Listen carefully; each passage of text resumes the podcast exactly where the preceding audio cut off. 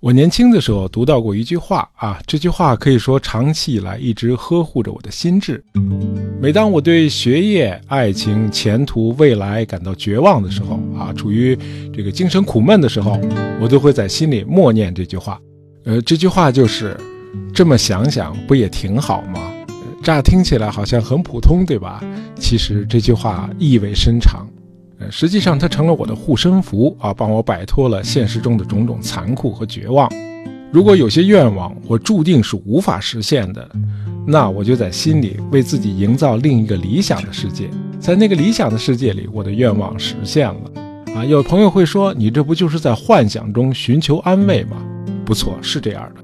如果你无力与残酷的现实对抗，那你就需要为自己营造这样一个精神避难所。这么想想，不也挺好吗？这句话出自海明威的小说《太阳照样升起》，啊，这是海明威的成名作，也是他最好的小说之一。二零零六年，著名导演姜文把小说《天鹅绒》改编成了电影，姜文把故事的名字改成了《太阳照常升起》，啊，就是为了向海明威致敬。呃，一提起海明威，大家更多的会想到啊，那是个拥有各种桂冠的战地英雄。他参加过诺曼底登陆和解放巴黎，他是个捕鱼和打猎的能手，两次飞机坠毁的幸存者，是个嗜酒如命的硬汉啊。然而，在海明威的生涯中，最重要的当然还是他的作品。海明威用一种不加掩饰的手法，表现了死亡和勇气这些主题。呃，他的写作风格影响了一代又一代的作家啊，可以说他彻底改变了小说这门艺术。海明威用言简意赅的散文体，给了世界各地的读者一种强烈的情感冲击。呃，我们今天呢，先多花点时间谈谈大家可能不太熟悉的海明威在中国的经历。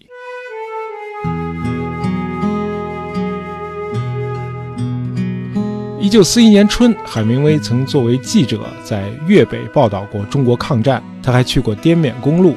当然，在他长达一百天的中国之行中，有很长一段时间是在重庆度过的。啊，今天的重庆是一座现代化的大都市。啊，你站在嘉陵江边，一眼望去，啊，一片高楼林立，你恍然会有一种身处香港的错觉。然而，一九四一年的重庆完全不是这个样子。你站在同一个地方，你看到的是一座破旧的山城，层层叠叠，一片朦胧的灰色，全城遍布着弹坑和火烧的痕迹。重庆看起来就像一群松散的农舍，在山上围成一个圈儿，灰棕色的长江在山前滚滚东去。呃，这段描述出自一本自传，叫《我和另一个人的旅行》啊，作者叫玛莎·盖尔霍恩，她是海明威的第三任妻子。玛莎和海明威是同行啊，既是记者也是作家，两人的政治理念也很接近，都比较左倾，用现在的话说叫白左。呃，他们都同情被压迫民族啊，痛恨法西斯，崇尚自由和公正。呃，玛莎二十岁出头就是一名小有名气的记者了。二十六岁那年，他还出版了一本小说。啊，他和海明威是一九三六年年底相识的，两人商定一起去马德里报道西班牙内战。一九三七年，这两位记者出身的作家先后来到了西班牙，在那儿两个人很快就相爱了。这年，玛莎二十九岁，海明威已经三十八岁了，而且还是个育有三个孩子的父亲。呃，从西班牙回来之后，玛莎又马不停蹄地在欧洲各地采访啊，这是她一生的常态。玛莎是二十世纪第一位女战地记者，她一生共报道过八次著名的战争，甚至还有一个以她的名字命名的新闻奖。虽然不能和海明威相提并论，但玛莎也是个名人。呃，玛莎是一九四零年十一月与海明威结婚的啊。这期间，海明威刚刚完成了他篇幅最长的长篇小说《丧钟为谁而鸣》啊。这部以西班牙内战为背景的小说，用了两年的时间才写完。小说取得了巨大的成功，而且很快就被翻译成几十种文字，在世界各地出版。海明威还把《丧钟为谁而鸣》的电影拍摄权卖给了派拉蒙影片公司。呃，喜欢老电影的朋友可能看过这个电影啊，英格丽·褒曼主演的。这本小说挣的钱足以让海明威在古巴买一套住宅啊。海明威决定在那儿好好休息休息，放松一下。海明威常说，写作是一个很累的活儿。呃，可就在这个时候，他的新婚妻子玛莎突然提出啊，他要去报道滇缅公路和中国的抗战。滇缅公路是一九三八年以后中国与外部世界联系的唯一的一条运输通道。海明威当然不放心让妻子一个人奔赴战区采访，就答应和他一同前往。嗯，就是说，海明威的中国之行一开始完全是被动的。他那会儿只想放松，只想休息啊，不想出去跑。是玛莎硬把他拉到中国来的。海明威一战的时候去过意大利，战后呢在巴黎从事写作，期间去过西班牙参加奔牛节，还去非洲打过猎。成名之后呢，住在靠近古巴的 Key West，后来呢又在古巴定居。按理说呢，也是个走南闯北的人。但是海明威对亚洲和中国几乎一无所知。呃，尽管如此，当有家纽约的报纸听说海明威要去中国，就立刻找到了他，聘请他去报道中国的抗战。呃，当时是这样商定的：如果海明威在华期间赶上了作战行动，他就留在那里，用电报传回每天的战况；如果没有发生战事，他可以在当地做一些观察，等回来之后再写。啊，这样他有充足的时间对他的所见所闻进行深入的分析啊，能够写出更有深度的报道。呃，这家叫 P.M. 的纽约报纸还真是慧眼识英雄。海明威超强的领悟和学习能力，很快就弥补了他在亚洲问题上的短板。呃，在进入中国大陆之前，海明威夫妇曾在香港逗留，在那里他广交朋友，多方了解各种细节。这让海明威迅速就把握了局势，并且对事态的发展做出了非常精准的预测。呃，英国的一名情报军官在一九六零年代曾经回忆说，海明威在一九四一年二月就预测说，日本海陆军的一系列备战行动表明，日本在一九四一年的某个时候会全面入侵东南亚。但是由于夏季和初秋是台风季节，进攻很可能会在晚些时候发生。海明威还列出了其他几个月日本人不太可能发动进攻的理由，然后他得出结论：日本发动进攻最合乎逻辑的时间是十二月，真是惊人的准确。日军果然在十二月七日全面入侵东南亚，并于同日偷袭了珍珠港。呃，遗憾的是，海明威并没有把他的预测写进任何一份报告。那么说到报告呢，还要提一句，在海明威出发之前，美国财政部长摩根索。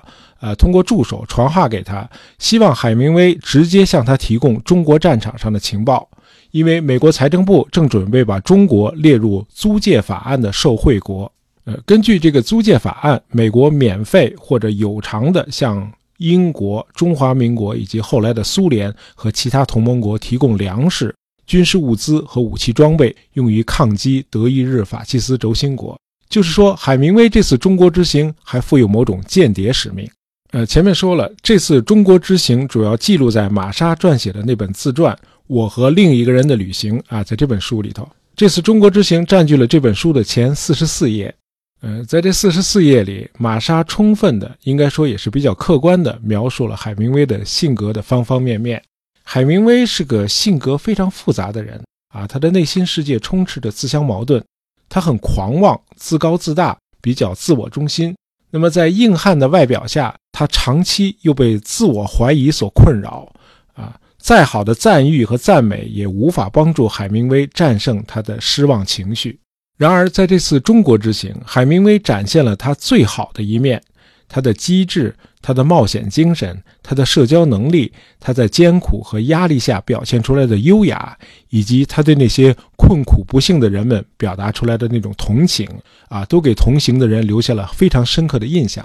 海明威的第一站是广东省，啊，这里被国民政府划入第七战区。第七战区的司令于汉谋、副司令长官蒋光鼐破格接待了海明威夫妇。啊，简单提一句，这个于汉谋啊，一九三八年广州失陷之后，这个于汉谋受到了国民政府的记过处分。此后，他天天喝酒，每喝必醉，每醉必哭。不过，老天还是给了他雪耻的机会。在后来的几次粤北会战中，于汉谋的部队打出了威风，多次击退了日军。那么，一到第七战区司令部，海明威就提出要到前线去采访。于汉谋很痛快的就答应了，并且派出了翻译和护送人员。那么，在接下来的十几天里，海明威一行人一直在粤北的雨雾中穿行。他们或骑马，或乘舟，一直在跋涉。啊，二月份的粤北山区总是阴雨绵绵啊，天很冷，湿淋淋的衣服穿在身上从来就没干过。呃，晚上入睡的时候更是冻得浑身发抖。一行人每天就吃两顿饭啊，非常艰苦。呃，当时很多报纸都转载说海明威参加过军事行动，包括破坏日军的防御工事，甚至还有报道说他曾手刃过一名日本鬼子。啊，这些应该都是当时报纸瞎编的。海明威在中国并没有直接参加过战斗。呃，他们一行人走到离日军阵地最近的一次，也隔着差不多三英里的路呢。到那儿之后，护送人员就不允许他们再往前走了。呃，尽管如此，在粤北前线，海明威的硬汉气质还是得到了充分展示。他总能在困境中表现出优雅的绅士风度。啊，看到士兵们都赤着脚，他会很生气，他会提醒军官要多关心士兵的冷暖。呃，尽管自己冻得瑟瑟发抖，海明威还是把他的毛背心送给了一名中国的随行人员。相比之下，他的妻子玛莎虽然是这次中国之行的倡导者。却始终难以忍受周遭恶劣的环境啊，尤其是卫生条件。哎，他总是在抱怨。看到海明威整天乐呵呵的样子，玛莎不禁心生敬佩。在我和另一个人的旅行这本自传里，玛莎赞扬了海明威的沉着、宽容、耐心和君子风度。两个人在写报道的时候各有侧重。呃，玛莎关注的是战场上的细节、士兵们的疾苦以及后方百姓的生活，而海明威更看重的是对战局的整体把握，因此他撰写的东西更多的是分析文章。呃，到了陪都重庆之后，两个人意外地发现，国民政府似乎没把海明威夫妇当作新闻记者，而是视之为半官方的美国特使。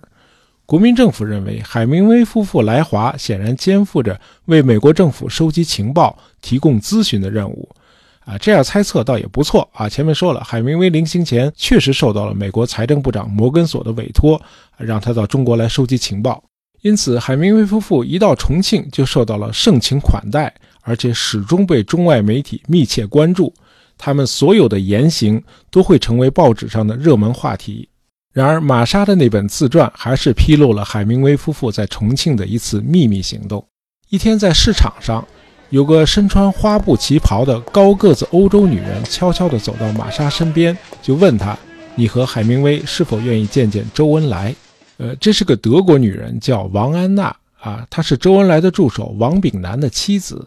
王炳南在德国柏林留学期间与王安娜相爱，后来两人就一同回到中国参加革命。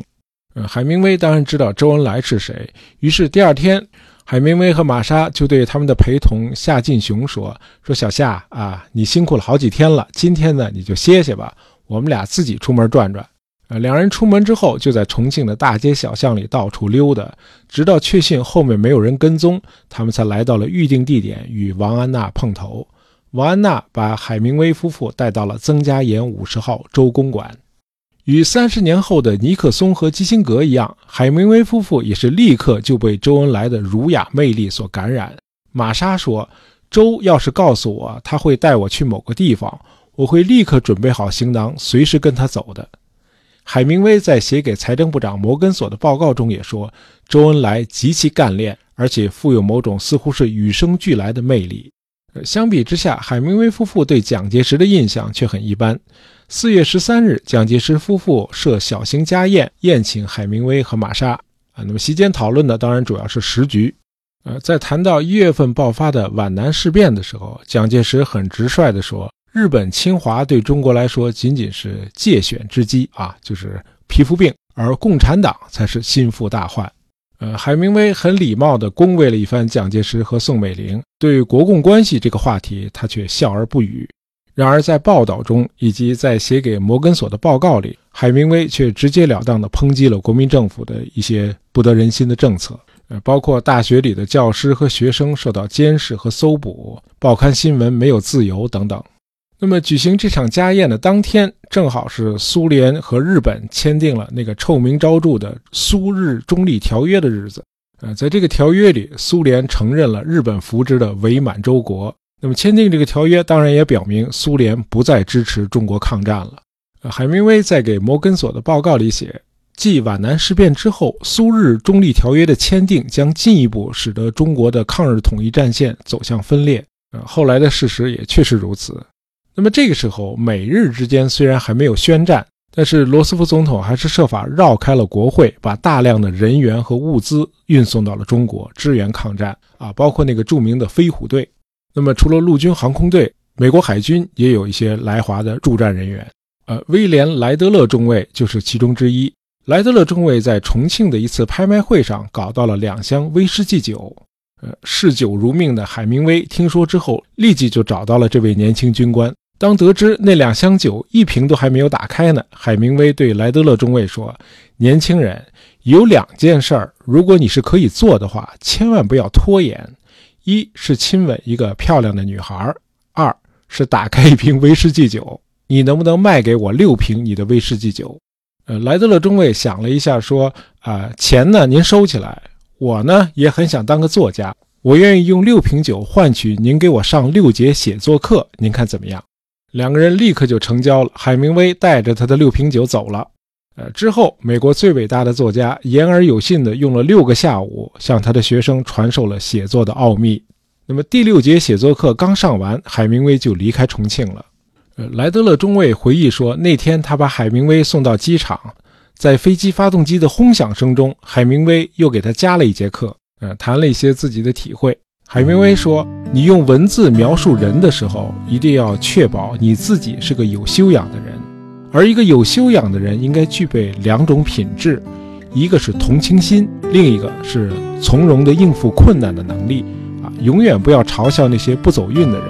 啊，如果你自己碰上了坏运气，也不用硬扛，你就顺其自然，情况会慢慢的好起来的。”说完，海明威建议莱德勒中尉回去之后品尝一下他那一箱多威士忌酒。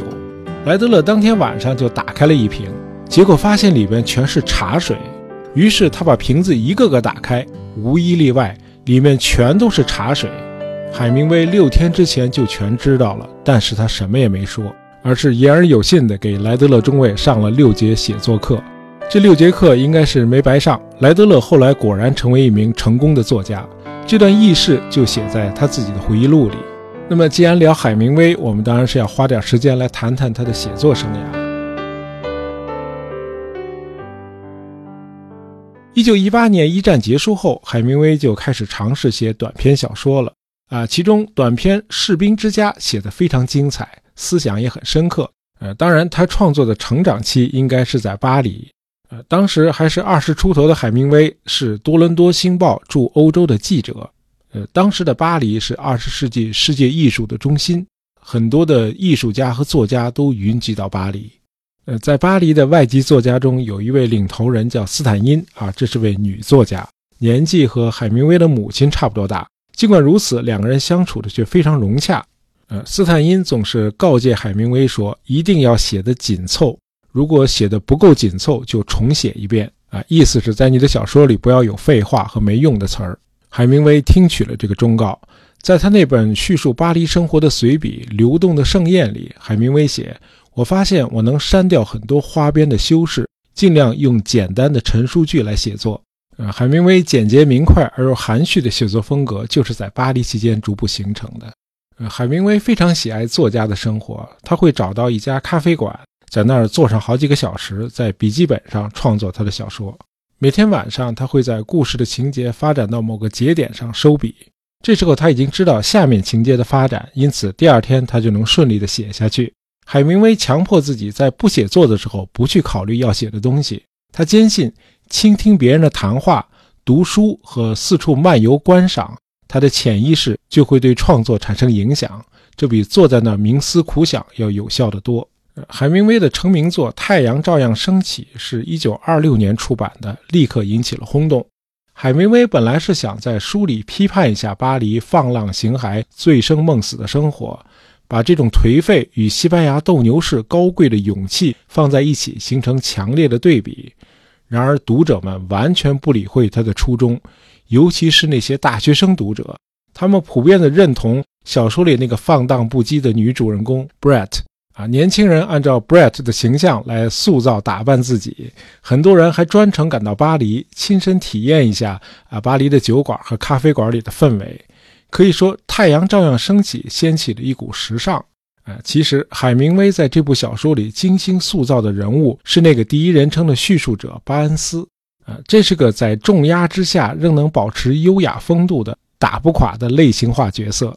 啊，这个人很不幸啊，无法治愈的战争创伤，难以实现的爱情，不可言说的隐痛啊，破碎的理想。然而，尽管如此，所有这些逆境都没有能够摧垮这个人的意志力。开始咱们说的那句话啊，这么想想不也挺好吗？就是这个巴恩斯讲出来的话。呃，海明威的短篇和中篇小说几乎每篇都是精品，尤其是那篇《乞力马扎罗的雪》，但是长篇的质量却参差不齐。除了成名作《太阳照样升起》之外，另一部堪称杰作的长篇小说就是《永别了，武器》。呃，这部小说有点半自传的性质。海明威在一战的时候参加了意大利军队，啊，因为当时美国还没有参战。呃，那年他十九岁，在阿尔卑斯山山脚下给一个救护站开救护车，在那里他被迫击炮炸伤，呃，医生从他的腿上取出了二十八块弹片。后来他被转到了米兰一家美国的红十字会医院，啊，在这家医院里，海明威与比他大七岁的护士 Agnes 相爱了。不幸的是，那个女孩后来还是嫁给了别人。海明威把这段经历移植到了他的长篇小说《永别了，武器》里面。小说的第一章只有五个自然段啊，写的简洁流畅而又凝重浑厚，典型的反映了海明威的写作风格。而且每一处的细节都为小说后来的发展做了铺垫，埋下了伏笔啊，我就不细说了，大家有兴趣可以自己去读。《永别了，武器》还是很值得一读的。呃，《永别了，武器》出版的时候，那个时代另一位伟大的作家菲茨杰拉德啊，就是《了不起的盖茨比》的作者。他曾经说：“海明威又攀登上了一座高峰，而我却在一点点的沉沦。”应该说，从1940年创作《丧钟为谁而鸣》之后，海明威也开始沉沦了。呃，在此之后的十年里，他又写了三部长篇小说，都很不理想。人们不禁要问：海明威到底还能不能写出好作品来了？然而，《老人与海》一书的出版打消了所有这些疑问。《老人与海》是海明威创作生涯濒临终结的时候的杰作啊！这个故事本身虽然没有太大的戏剧性，但却颇具象征意义。在这部作品中，那种海明威式的简朴而又刚劲有力的文体也尤为引人入胜。呃，当然，这个时候的海明威已经非常清楚啊，他自己的写作能力正在衰退，啊，接二连三的受伤啊，包括车祸和飞机坠毁。那么，酗酒造成的损害以及日益严重的抑郁症，使他已经无法再继续写作了。当病魔最终夺去了他的写作能力的时候，他就结束了自己的生命。今天，海明威的冒险生涯已经被人们淡忘了，他的传奇故事也早就褪去了色彩。呃，只有他简洁有力的文字依然光彩夺目，影响着一代代从事写作的人。好，今天的节目就到这儿，我们下期再见。